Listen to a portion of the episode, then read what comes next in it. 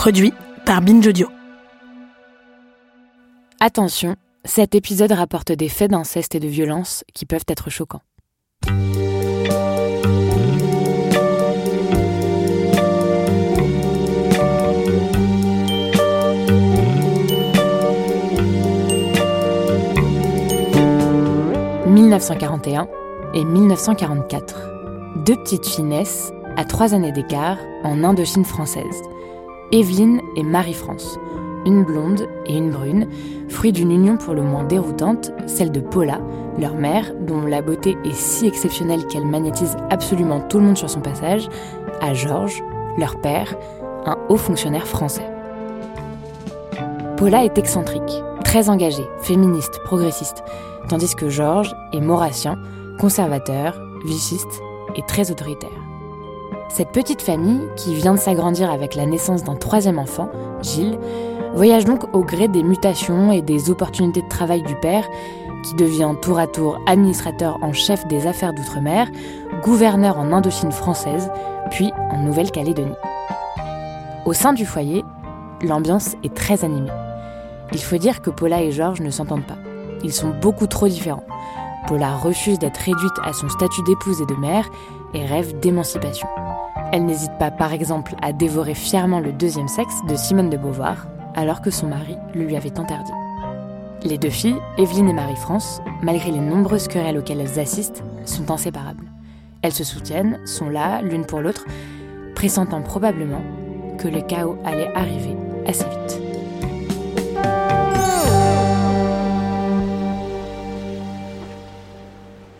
Fratrie rivale, épisode 4, les sœurs Le 21 octobre 1952, Evelyne, Marie-France et Gilles, âgés respectivement de 12, 9 et 3 ans et accompagnés de leur mère Paula, débarquent dans le port de Marseille. Paula vient de divorcer de son mari resté en Nouvelle-Calédonie. Pour l'époque, c'est un truc qu'on ne fait pas. Partir, ça veut dire quitter un foyer certes dysfonctionnel, mais où les problèmes d'argent n'existent pas. Paula le sait, elle devra se battre pour gagner sa liberté et éduquer ses enfants. Ce sera dur, il y aura pas mal d'épreuves à surmonter dans une société où il ne fait pas bon d'être mère célibataire, mais plutôt crever que de ne pas tenter sa chance. Alors elle cherche des petits boulots, prend des cours de dactylo et est employée comme directrice commerciale. Paula éduque ses enfants, notamment ses deux filles, avec une seule idée en tête, il faut qu'elles soient libres. Il le faut absolument. Alors elle leur parle de féminisme, d'avortement, de sexualité, sans tabou. Elle les pousse à faire des études, à travailler avec sérieux, à obtenir des diplômes. Il y a des mois plus difficiles que d'autres, c'est sûr. Mais il est très rare que les enfants en souffrent ou même s'en aperçoivent. Leur père ne leur manque pas du tout. Et de toute façon, ils sont si admiratifs de cette figure tutélaire que représente leur mère que rien n'ira lui faire de l'ombre. Pas même la gêne des amis qui viennent à la maison et qui voient Paula danser quasiment à poil dans le salon alors qu'une de ses filles a un examen le lendemain.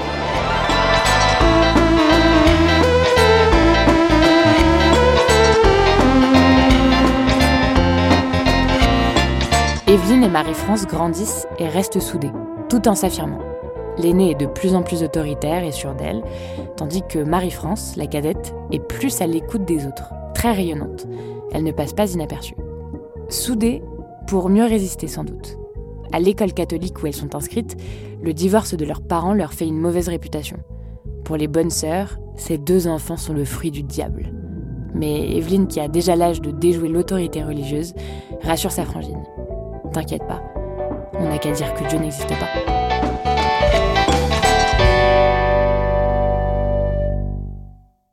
Les deux sœurs résistent à tout, sauf à l'influence de leur mère. Et du coup, elles excellent à l'école.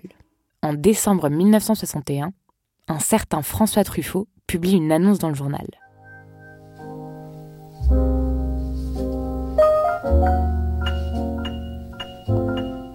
Cherchant une interprète, François Truffaut avait passé une petite annonce dans les journaux. Nous recherchons une petite jeune fille. Elle ne doit être ni mutine, ni piquante, ni pimpante, ni aguichante, ni froufroutante, ni sexy, mais plutôt simple, bien élevée, fraîche. Marie-France Pizier y répondit Que se passa-t-il après? Ça marche. Elle, qui est encore au lycée, rencontre Truffaut, qui envisage d'ailleurs de quitter sa femme pour elle. Elle passe des essais, il hésite et la choisit, pour jouer dans Antoine et Colette, un sketch du film L'amour à 20 ans qui sort en 1962. Marie-France a 18 ans. Allô, c'est Colette? Oui, oui, bonjour, c'est moi. Bonjour. Oh, j'ai un mal de Euh, crâne. pourquoi vous n'êtes pas venu hier soir? On avait rendez-vous Vous étiez malade? Oh, je vous avais dit peut-être. Non, finalement, j'étais en surprise partie avec des copains. Des types complètement insensés. On a fait les cons toute la soirée. C'était vraiment une ambiance formidable.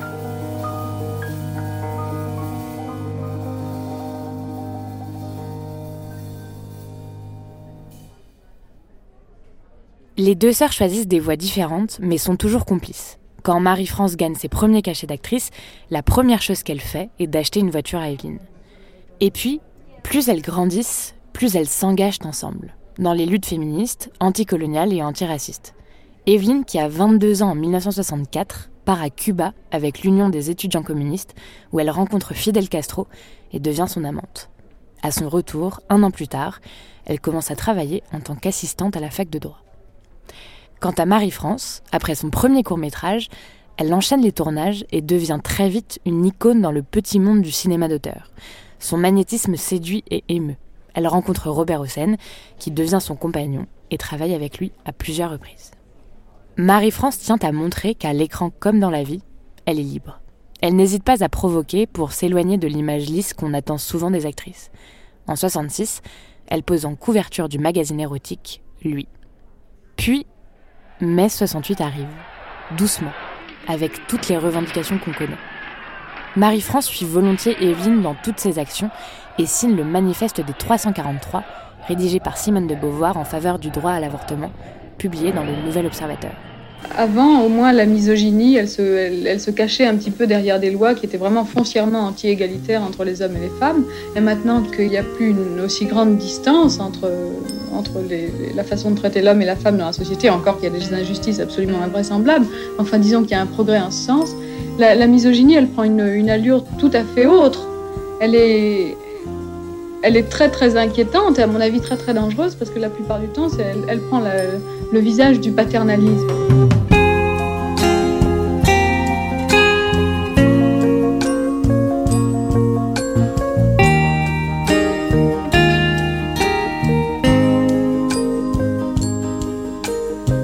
1972, Evelyne devient l'une des premières femmes agrégées de droit public. Elle enseigne dans plusieurs universités, puis à Sciences Po, et dirige le Centre d'études des conceptions politiques classiques et modernes de Paris 1. Puis, elle se met en couple avec Bernard Kouchner, qu'elle avait rencontré quelques années plus tôt lors du voyage à Cuba. Il est médecin, militant politique de gauche, intéressé par l'humanitaire. Tous deux ont trois enfants, Julien et les jumeaux, Camille et Victor. Marie-France, la même année, joue son premier rôle dans une série télé, Les gens de Mogador, ce qui lui vaut un succès à la fois critique et commercial. Sur le tournage, c'est là qu'elle rencontre son futur compagnon, l'avocat des cahiers du cinéma, Georges Kiechman. Autour de ces deux jeunes filles gravitent aussi bien des politiques que des cinéastes, des philosophes, des avocats. Marie-France et Evelyne deviennent deux icônes du Paris intellectuel de gauche. Quand l'une fréquente Finkielkraut ou Cohn-Bendit, l'autre travaille avec Jacques Rivette, Louise Buñuel ou Jacques Demy. On aime leur liberté revendiquée. On aime leur audace. Comme quand Marie-France un jour déjeune avec Johnny Hallyday, qui lui balance une pique sur sa voix. Elle répond aussitôt C'est drôle, j'ai exactement la même voix que quand tu voulais coucher avec moi.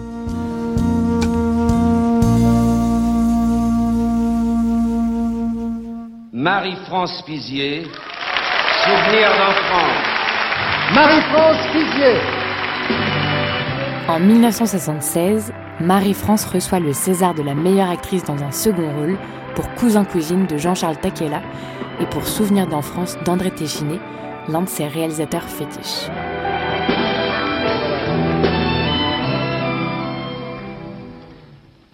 Ben, je suis, je suis bêtement très très émue. je voulais vous dire que de toute façon, je me disais que si j'avais pas eu le César, ben, je serais pas passée inaperçue dans cette tenue. C'était déjà ça. Elle enchaîne les tournages, puis reprend son rôle de Colette dans Baiser volé L'amour en fuite de Truffaut. Elle est reconnue dans le milieu, travaille avec les plus grands, mais Marie-France attend le premier rôle, celui qui la rangera aux côtés des incontournables, Deneuve, Huppert, Adjani. Mais ce rôle n'arrive pas. il n'arrivera jamais. Alors elle se lance dans l'écriture de son roman autobiographique où elle raconte son enfance en Nouvelle-Calédonie, le bal du gouverneur.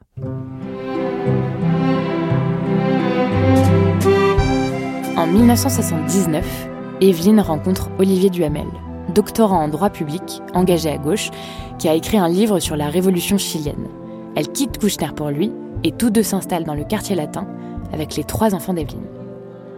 L'ambiance est chaleureuse et conviviale. Tout le monde se sent comme dans une vraie famille.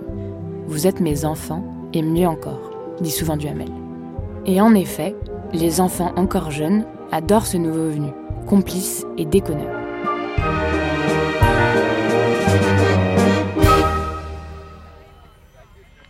Evelyne et Marie-France habitent juste à côté l'une de l'autre et sont toujours aussi fusionnelles. Elles passent leur week-end ensemble, leurs vacances ensemble, avec les maris, les enfants, les cousins. Bref, tout ça est un joyeux bordel. L'été, la famille élargie se retrouve à Sanary, là où va toute la bourgeoisie intello de Paris. Sanary, c'est une colonie de vacances géante, multigénérationnelle, où l'on débat et bronze, joue, fume, boit, rit et se détend. C'est gai, c'est intelligent, quitte à s'en gargariser un peu trop parfois. Pas de limite pour personne, encore moins pour les enfants qui vivent comme les adultes, appellent leurs parents par leur prénom et participent aux conversations avec eux. Evelyne prône à tout va ce sentiment de liberté. On peut tout faire, tout penser, quitter son mec si on ne l'aime plus, aller dormir à l'heure qu'on veut même si on est gamin, ou se baigner tout nu, qu'on soit enfant, ami, amant, parent, copain ou cousin.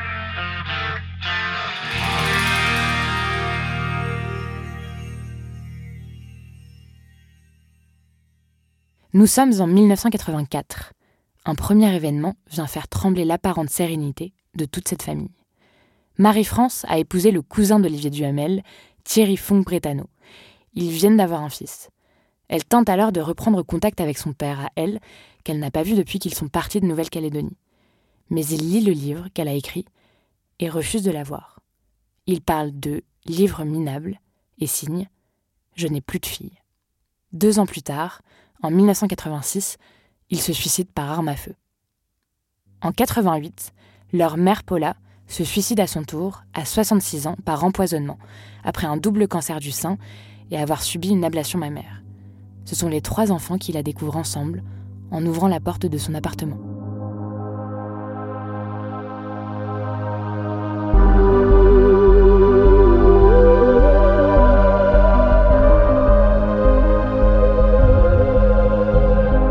Face à ces scènes parfaitement traumatisantes, les deux sœurs ne réagissent pas de la même manière. Evelyne sombre dans l'alcoolisme, alors que Marie-France, dévastée elle aussi, parle, extériorise, tourne dans moins de films certes, mais signe plusieurs romans et se met à la réalisation. Dans Comme un avion, elle évoque la maladie et le suicide de sa mère, qu'elle joue elle-même. Elle raconte à ce propos Le film est vu par les enfants, donc c'est la souffrance imposée aux enfants de ces décisions-là. C'est aussi le choc épouvantable, parce que malheureusement, ce genre de mort-là, on se dit qu'on en est un peu coupable.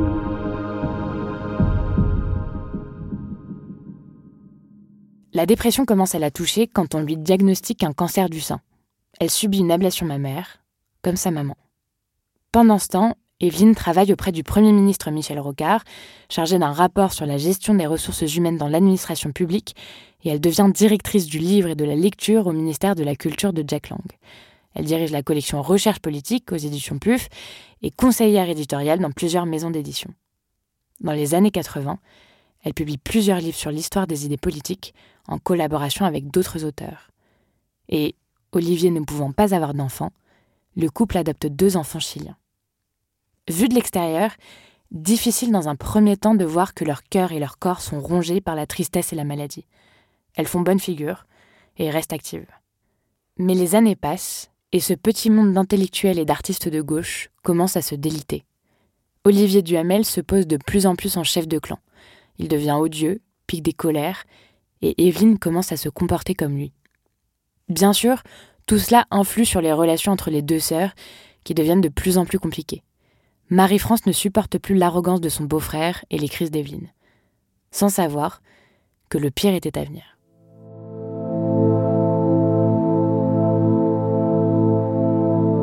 En 2008, des révélations d'inceste font office de déflagration au sein de la famille. Le fils d'Evelyne, dévoilent à leur mère, mais également à leur tante Marie-France, que son beau-père, Olivier Duhamel, l'a agressé sexuellement 20 ans plus tôt, alors qu'il avait 13 ans, et ce, pendant deux ou trois ans. Cette histoire, il l'avait déjà racontée à sa sœur jumelle Camille. Il lui avait raconté les visites nocturnes de son beau-père dans sa chambre, contraint de ne rien dire pour protéger sa mère, très fragile et alcoolique, depuis le suicide de Paula.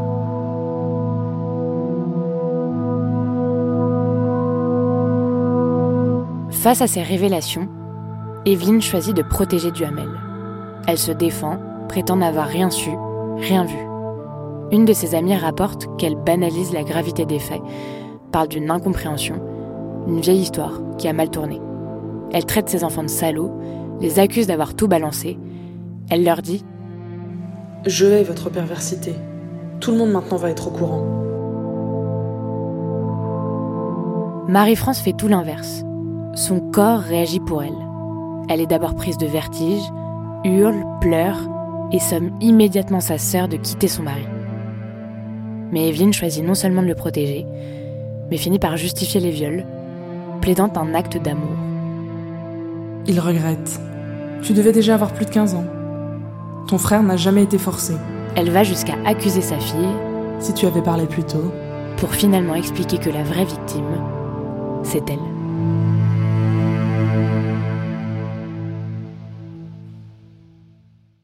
Dans la famille, on assiste à un point de non-retour. Les enfants perdent leur mère, et Marie-France, qui tente de la faire revenir à la raison, en vain, perd sa sœur. Mais Marie-France n'abandonne pas et se met en croisade. Elle veut que le monde sache. De Paris à Sanary, des cafés de Saint-Germain au Bicoque sur la plage, elle est en mission. Elle veut la peau de Duhamel. Pendant trois ans, Marie-France ne parle que de ça. Rien que de ça et demande à ses amis de continuer ce combat pour elle, au cas où il lui arriverait quelque chose.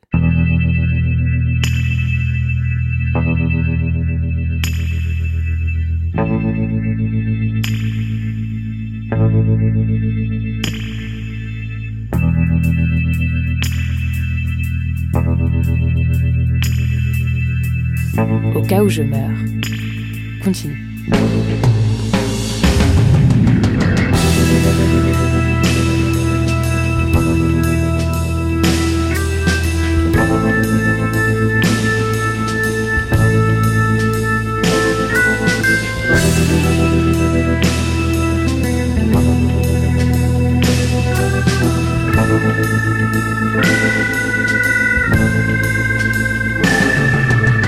Trois ans plus tard, le 24 avril 2011, Marie-France est retrouvée morte à 66 ans par son mari, au fond de leur piscine. Le couple avait passé la soirée ensemble. Thierry était allé se coucher plus tôt, laissant Marie-France devant la télé. Le haut de son corps et sa tête ont été retrouvés coincés dans une lourde chaise de jardin en fer forgé. Elle portait des bottes en caoutchouc.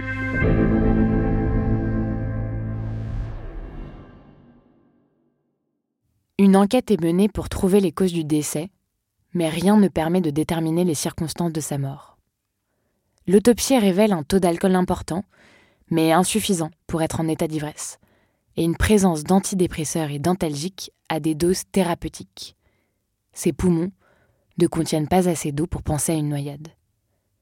La mort de Marie-France reste un mystère. Pour ses amis, il est impossible qu'elle se soit suicidée, car le suicide de ses parents l'avait traumatisée. Evelyne aurait déclaré en apprenant son décès Marie-France nous a plaqués. L'affaire a finalement été classée sans suite, après un an et demi d'enquête, sans que certaines hypothèses n'aient pu être complètement écartées, comme celle d'une hydrocution après une chute, ou même d'un meurtre. La mort de Marie-France aurait pu être un moyen de révéler l'inceste au grand jour, car les mails que se sont échangés les deux sœurs, où tout est dit, ont été ajoutés au dossier. Mais non, rien n'est révélé. On passe sous silence, une nouvelle fois.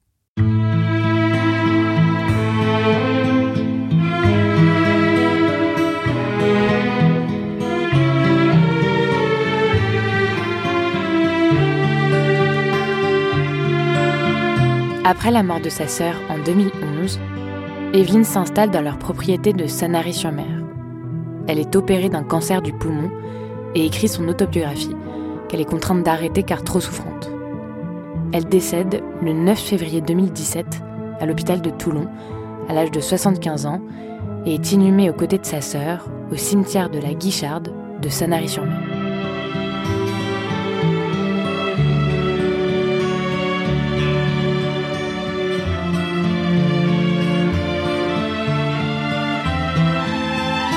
En 2017, son autobiographie sort finalement de façon posthume, et Marie-France en est totalement absente.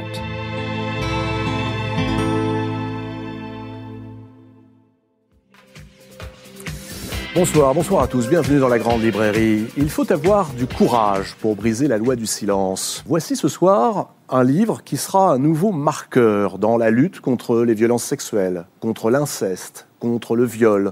La Familia Grande. Camille Kouchner est mon invité ce soir. Bonsoir. Bonsoir.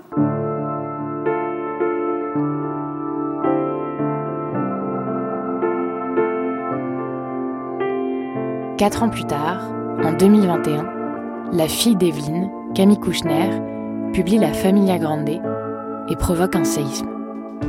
Elle raconte les actes qu'a subi son frère jumeau Victor, les silences qu'on leur a imposés et celui que sa mère a délibérément choisi pour protéger son mari. Et surtout, elle insiste, tout le monde savait. Personne ne pouvait ignorer. Comme un pied de nez à tout ce qui a pu les faire souffrir jusque-là, le livre est dédié à Marie-France, comme si la justice tentait péniblement de reprendre ses droits.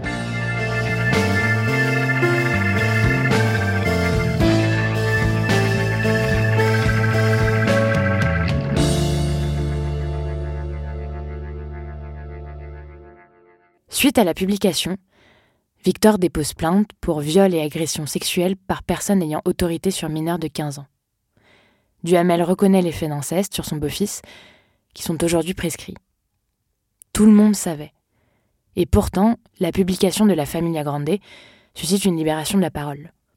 De nombreux témoignages sur l'inceste sortent, ce qui relance la question épineuse de la prescription des agressions sexuelles commises sur les mineurs. Le duo Evelyne-Marie-France, pourtant si fusionnel, n'aura jamais pu se relever de cette tragédie.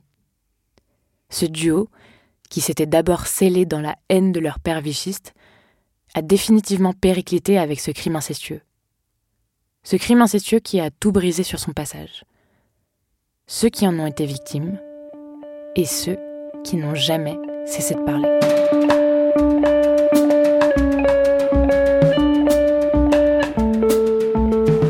Cette histoire, Evelyne et Marie-France Pizier. Autrice et narratrice, Juliette Libartowski. Productrice, Naomi Titi et Lorraine Bess. Réalisatrice, Elisa Grenet et Mathieu Thévenu. Recherchiste, Cyril Nazouabi.